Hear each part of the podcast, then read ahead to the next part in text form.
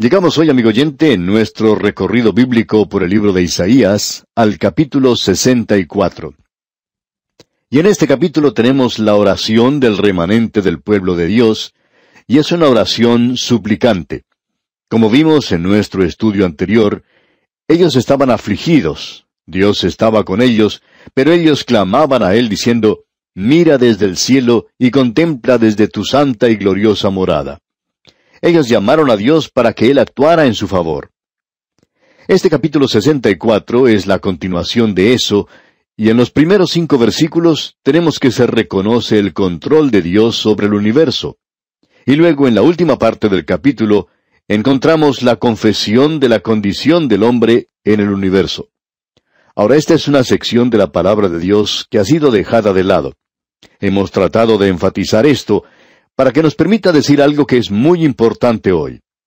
¿Por qué mantenemos un punto de vista premilenario?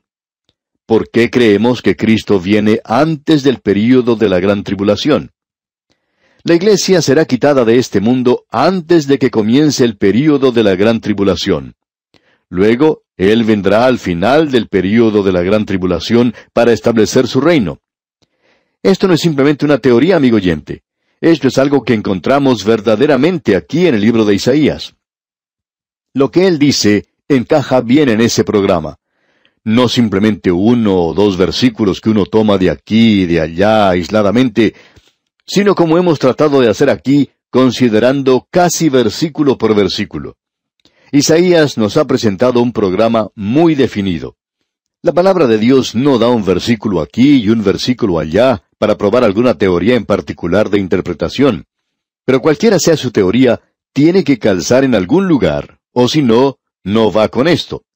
Y evidentemente usted necesita otra clase de zapato, digamos, porque cuando uno no le calza bien, entonces hay que buscar otro. Y opinamos que hoy algunas de esas teorías que uno puede escuchar nos recuerdan de esa señora que fue a una zapatería en una ocasión. Ella quería comprar un par de zapatos, y el vendedor le preguntó qué talla quería. Bueno, dijo ella, podría andar con un cuatro, pero un número cinco me calza mucho mejor. Así que yo siempre compro tamaño seis y a veces un siete. Así es como nos sentimos en cuanto a algunas de estas teorías, amigo oyente, que cuando uno puede observar lo que vale la palabra de Dios y qué es lo que está diciendo, entonces uno tiene que cambiar la talla. Ahora lo hace porque no calza muy bien. En este capítulo 64 de Isaías, vemos a esta gente clamando al Señor. Y en el primer versículo de este capítulo 64 leemos, Oh, si rompieses los cielos y descendieras, y a tu presencia se escurriesen los montes. Esta gente está clamando aquí, y el profeta es el representante del remanente de Israel en aquel día. Como ya hemos dicho, él usa el tiempo pasado, lo cual es llamado el tiempo profético. Él, por así decirlo, se colocaba del otro lado de este suceso y miraba hacia atrás a lo que había ocurrido, como si esto ya hubiera tenido lugar. Aquí Él está clamando a Dios, como clamará el remanente en aquel día durante el período de la gran tribulación. Nosotros decimos que todas las escrituras no están dirigidas a nosotros, pero que sirven para nosotros. Y en realidad nos podemos identificar aquí con esta gente. ¿Por qué? Porque se nos dice hoy que nuestra oración debería ser, sí, ven Señor Jesús. Ven por la iglesia hoy. Y el Espíritu y la esposa dicen, ven. Es una invitación al mundo, es una invitación para que Él venga, y eso lo estará diciendo el remanente en aquel día. Y amigo oyente, permita que sean ellos los que lo digan. No trate de meterse usted allí y decir que usted es uno de aquellos que lo están diciendo. Aquí no se refiere a la iglesia, sino que se está refiriendo al remanente de aquel día. Creemos que esto es muy claro aquí en esta sección de la palabra de Dios, que lo que Isaías está diciendo no es lo que ha desarrollado la teología moderna o algún plano inteligente que se ha preparado por los hombres. Luego en el versículo dos dice, Como fuego abrasador de fundiciones, fuego que ha a servir las aguas, para que hicieras notorio tu nombre a tus enemigos, y las naciones temblasen a tu presencia. En la misma manera como el fuego ha a servir a las aguas, así también la presencia de Dios hará que las naciones tiemblen. Las naciones hoy no están conscientes de la presencia de Dios. Ahora alguien quizá diga, ¿Cómo es que podemos conversar con naciones que no tienen o no reconocen a Dios? Bueno, amigo oyente, la razón por la cual hacemos esto es porque nosotros somos tal cual ellos son. Esa es la razón. Las naciones hoy no están conscientes en cuanto a Dios. No hay ninguna oración. Las naciones no se están volviendo hacia Él, no le están reconociendo. Ahora, en aquel día, al llegar al final, cuando nos acerquemos al final de las edades, entonces creemos que habrá un verdadero reconocimiento de Dios, y eso ya se está aproximando. Existió ese conocimiento, esa conciencia en la época del nacimiento de Cristo. Había una expectación a través de todo el mundo, y varios historiadores de la época romana han destacado eso. Ahora, en el versículo 3 de este capítulo 64 de Isaías leemos, cuando haciendo cosas terribles cuales nunca esperábamos, descendiste, fluyeron los montes delante de ti. Las montañas mismas se derretirán ante su presencia. Los enemigos entonces clamarán a las montañas para que los oculten, pero todo lo que ellas harán es derretirse y derramarse sobre ellos. Eso no será muy saludable en aquel día. Y luego en el versículo cuatro leemos, ni nunca oyeron, ni oídos percibieron, ni ojo ha visto a Dios fuera de ti, que hiciese por el que en él espera. Tenemos dos versículos en este capítulo que son bastante bien conocidos y que son citados en otras partes. Encontramos al versículo cuatro, por ejemplo, allá en la primera epístola a los Corintios, capítulo dos, versículo nueve.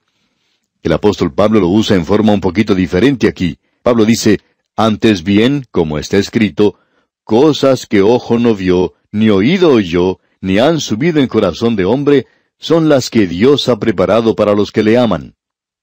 Luego Pablo continúa diciendo en el versículo 10 de ese capítulo 2 de la primera epístola a los Corintios, Pero Dios nos las reveló a nosotros por el Espíritu, porque el Espíritu todo lo escudriña, aún lo profundo de Dios.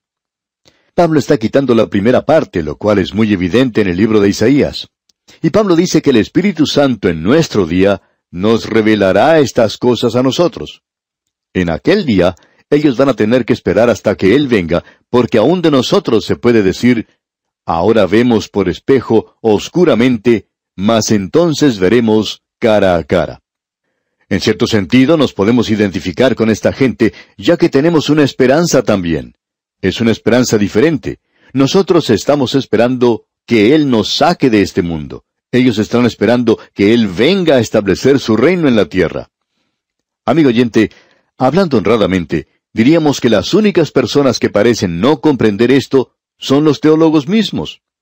No sabemos por qué ellos no parecen saber lo que es de arriba para abajo y lo de abajo para arriba. Él viene a esta tierra, Él va a tomar a su iglesia para encontrarse con Él en el aire. Uno debería conocer realmente en esta vida lo que está arriba, y lo que está arriba no está abajo, y abajo no es arriba. Esto nos da un poco de teología que está boca abajo, podríamos decir. Creemos que es necesario mostrar una diferencia, pero también podemos identificarnos con ellos. Nuestros corazones se enternecen por ellos cuando leemos pasajes como este. Ahora, en el versículo 5 de este capítulo 64 de Isaías leemos, Saliste al encuentro del que con alegría hacía justicia, de los que se acordaban de ti en tus caminos. Y aquí tú te enojaste porque pecamos. En los pecados hemos perseverado por largo tiempo. ¿Podremos acaso ser salvos? Y aquí comienza el reconocimiento de sus pecados y al mismo tiempo la confianza en la redención del Salvador. Este versículo ha sido citado muchas veces.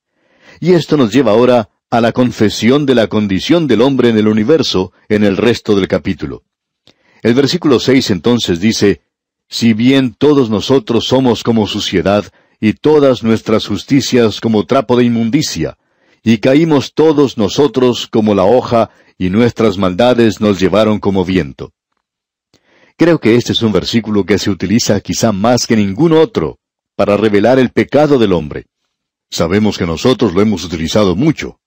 Este versículo establece el hecho de que el hombre no tiene justicia, es decir, no tiene ninguna justicia en sí mismo. Y esto no es en cuanto a Israel solamente. Esto es cierto en cuanto a la totalidad de la familia humana, porque todos, tanto judíos como gentiles, todos hemos pecado y estamos destituidos de la gloria de Dios. Nosotros somos una cosa sucia, y todas nuestras justicias son como trapo de inmundicia. No interesa qué es lo que usted llame buenas obras. Cualquier cosa que produce la carne, y puede parecer algo muy bueno aquí en esta tierra, quizá usted pueda dar un millón de pesos para dar de comer a los pobres y a los hambrientos, o a los huérfanos y a las viudas, pero ante Dios, amigo oyente, eso es como trapo de inmundicia. Sabemos que esto es difícil de aceptar para el hombre, pero usted no puede producir una cosa limpia de algo que está totalmente sucio. Un pecador perdido no puede hacer nada que sea aceptable a Dios. Él tiene que ir a Dios por el camino de Dios primero. Reconocemos que esto es difícil. Alguien puede objetar esto inmediatamente, especialmente si esta gente no es salva y están dependiendo de su corazón. Ahora el versículo ocho de este capítulo sesenta y cuatro de Isaías nos dice Ahora pues, Jehová, tú eres nuestro Padre, nosotros barro, y tú el que nos formaste. Así que obra de tus manos somos todos nosotros. Dios es nuestro Padre por medio de la creación, pero el hombre perdió esa imagen y hoy podemos llegar a ser los hijos de Dios solo de una forma, y es a través de Jesucristo. La revelación del Nuevo Testamento de los hijos de Dios indica que no es por medio de la creación, sino en una forma diferente. Allá en el capítulo uno del Evangelio según San Juan, versículos doce y trece, leemos Mas a todos los que le recibieron, a los que creen en su nombre, les dio potestad de ser hechos hijos de Dios, los cuales no son engendrados de sangre, ni de voluntad de carne, ni de voluntad de varón, sino de Dios. Como usted puede ver, amigo oyente, este versículo reconoce que Dios es nuestro Creador y que Él es el alfarero de nuestras vidas en lugar de un Padre. Él es el que crea. Ahora el hombre que hace un vaso o algún utensilio de barro, en cierto sentido es el padre de él. Y cuando uno habla de Simón Bolívar, o de José Martí, o de José de San Martín, por ejemplo, y se refiere a cada uno de ellos como el padre de la patria, lo dice por la obra que ellos realizaron. Pero amigo oyente, hay muchos otros padres alrededor nuestro. Y en este sentido, Dios es el alfarero, Él es el creador. Y deberíamos reconocer que hay una diferencia aquí. El apóstol Pablo la destacó cuando estaba hablando en Atenas y dijo allá en el capítulo 17 de los Hechos de los Apóstoles, versículos 28 y 29, Porque en Él vivimos y nos movemos y somos, como algunos de vuestros propios poetas también han dicho, porque linaje suyo somos. Siendo pues linaje de Dios, no debemos pensar que la divinidad sea semejante a oro, o plata, o piedra, escultura de arte y de imaginación de hombre. Es decir, que Dios nos ha creado. Por tanto, nosotros no debemos hacer una imagen y decir, esa imagen es un cuadro o una representación de Dios. Estamos tratando de crear a Dios, y Dios ha prohibido eso. Bien, ahora seguimos adelante y leemos en el versículo 10 de este capítulo 64 de Isaías, Tus santas ciudades están desiertas, Sión es un desierto, Jerusalén una soledad. Eso no fue en realidad en los días de Isaías, pero tuvo lugar poco después de Isaías, cuando Babilonia atacó a Jerusalén. Allá en el segundo libro de Reyes, capítulo 25, versículo 9, se nos dice lo que él hizo y quemó la casa de Jehová, y la casa del rey, y todas las casas de Jerusalén, todas las casas de los príncipes quemó a fuego. Y todo el ejército de los caldeos que estaba con el capitán de la guardia, derribó los muros alrededor de Jerusalén. Eso fue cumplido literalmente. Y ahora en el versículo once del capítulo sesenta y cuatro de Isaías leemos, La casa de nuestro santuario y de nuestra gloria en la cual te alabaron nuestros padres, fue consumida al fuego, y todas nuestras cosas preciosas han sido destruidas. Isaías escribe como si esto ya hubiera tenido lugar. Sin embargo, no ocurrió sino hasta unos cien años después de Isaías. El templo fue destruido en la misma época en que Jerusalén fue destruida. Y el versículo final de este capítulo 64 de Isaías, el versículo 12, dice, ¿Te estarás quieto, oh Jehová, sobre estas cosas? ¿Callarás y nos afligirás sobremanera? Es decir, que el profeta cierra este pasaje aquí con una pregunta. ¿Se negará Dios a actuar? Lo que resta de la profecía de Isaías es la respuesta de Dios. Dios solo los rechazó después que ellos habían rechazado a Dios. Pero eso no estorbó el plan y propósito de Dios para ellos y para la tierra. Dios llevó a cabo aquello que Él mismo iba a hacer, y ahora le falta finalizar ese programa. Continuaremos Dios mediante con el capítulo 65 en nuestro próximo programa. Será pues hasta entonces que el Señor continúe bendiciendo su vida, es nuestra ferviente oración.